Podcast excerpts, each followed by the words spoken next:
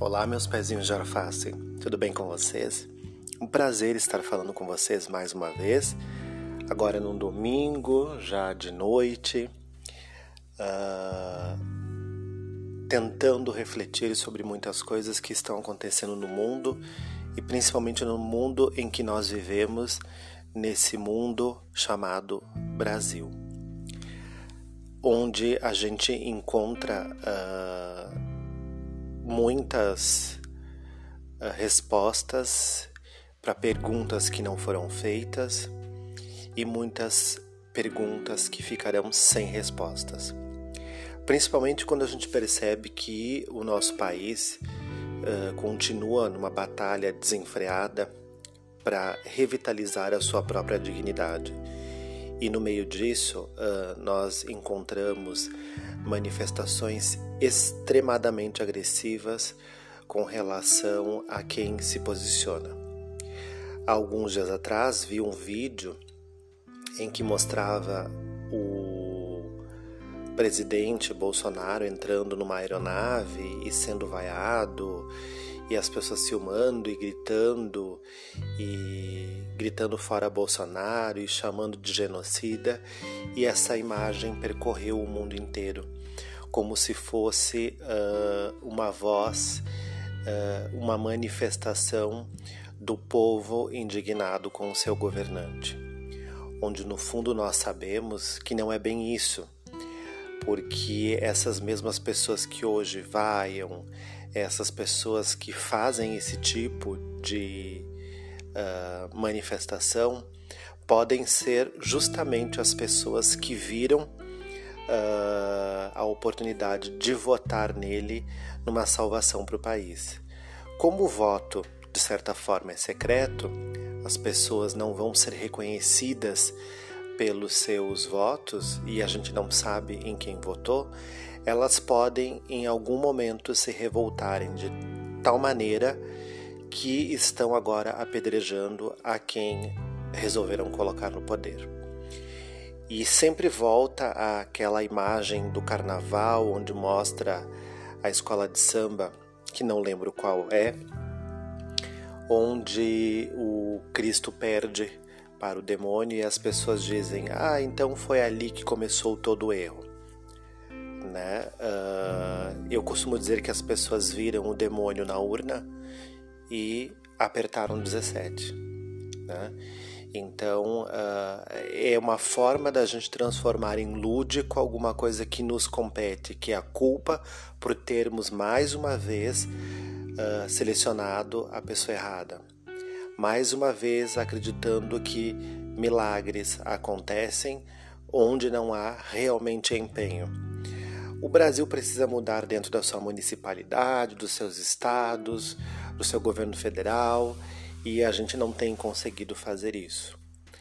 E uh, vendo hoje uma reflexão sobre aquele tema vida, Vidas Negras Importam, uh, que não tem nada a ver com o nosso universo Brasil, mas que aconteceu em plena pandemia que mobilizou o mundo inteiro e a gente vê a diferença dessas ações acontecendo no país, só que nós já estamos mais conformados, nós não, não temos a certeza se realmente vidas negras importam. No Brasil a coisa funciona de uma outra forma, é mais relacionada à hipocrisia do que à vontade de solucionar o problema. Mas enfim, ah, as pessoas comentando sobre eh, esse momento, né?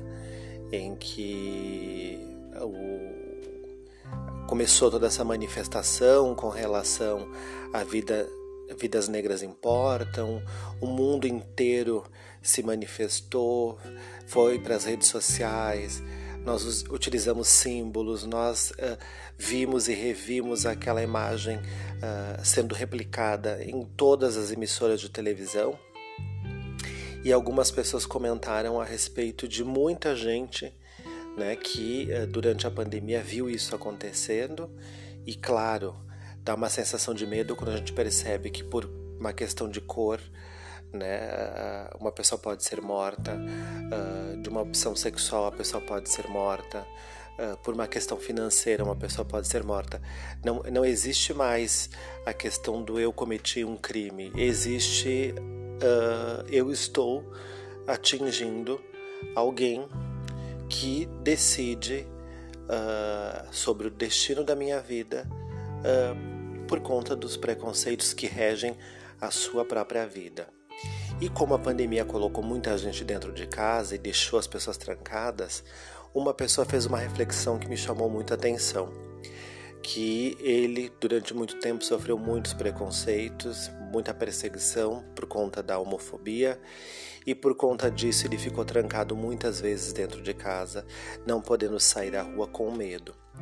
E ele disse: muitas dessas pessoas que manifestam-se contra e agem de forma preconceituosa tiveram que ficar trancadas dentro das suas casas, tiveram que ficar uh, dentro dos seus mundos reclusos, porque a pandemia não fez distinção de ninguém. Então, por alguns instantes, algumas pessoas perceberam o que é ficar recluso, o que é ficar preso dentro de casa, o que é ficar obrigado a fazer alguma coisa que o seu instinto não quer. Então são muitas mensagens que a pandemia veio deixando. Eu já falei sobre pandemia em algum momento, mas a gente imagina que já está chegando no fim. Algumas pessoas já estão recebendo vacina, uh, pessoas próximas já estão recebendo vacina, então a gente vai achando que o universo, né, que o cosmos, os dois sóis, as estrelas estão convergindo para que tudo vá para um melhor caminho. Mas a humanidade não melhorou. A humanidade não evoluiu. As pessoas tornaram-se mais invejosas porque a pandemia colocou a, a, a público o que as pessoas uh, mais apreciam: as suas casas, os seus bens, a sua comida, a sua vida tranquila, em detrimento àqueles que não conseguem ter isso e automaticamente há inúmeras outras possibilidades de sofrimento que as pessoas vieram manifestando ao longo uh, dessa jornada pandêmica. Em um texto que eu estou falando com vocês às 21 horas, que é o texto que eu, é o horário que eu estou gravando esse texto, essa fala, melhor dizendo, percebemos que falar de pandemia, de política, Vidas negras importam, homofobia são temas recorrentes, porque nunca nada foi feito para que isso realmente tomasse um fim. Uh, e não acontecerá tão cedo. Então, aqueles que lutam ainda na esperança de soluções para esses dias e transformando esses dias melhores, uh, verão ainda os seus alicerces humanos se perderem diante eh, dessa questão grotesca que o ser humano tem feito, que é transformar a vida alheia em um bem tão simplório que alguém possa andar na rua e definir em definitivo o rumo da vida de uma outra pessoa. Seja um policial que agride um negro suspeito, seja um outro ser humano que mata um travesti, um gay por uma questão de problemas com o seu íntimo, com o seu interno e não consegue aceitar a liberdade dos outros, então tenta eliminar essa liberdade achando que a sua vida vai poder ser melhor, quando na realidade uh, sabemos que isso não acontece. Mas quem morreu não volta mais para poder lutar, para poder gritar, para contar as verdades. Então fica-se as ficções de quem do lado de cá realmente acha uh, que precisa definir o que aconteceu uh, com a vida de outras pessoas. É muito perigoso e nós vivemos num mundo de avaliações. Então a pessoa morreu e aí vem muitas teses, vem muitas definições e a verdade fica perdida e ao longo da história, num país totalmente hipócrita quanto o nosso, ela não aparece tão cedo. E quando surgir, ela vem só para se tornar mais uma vez estatística. Desejo a todos uma boa semana, e sucesso sempre. E não esqueçam, vidas negras e qualquer vida realmente importa.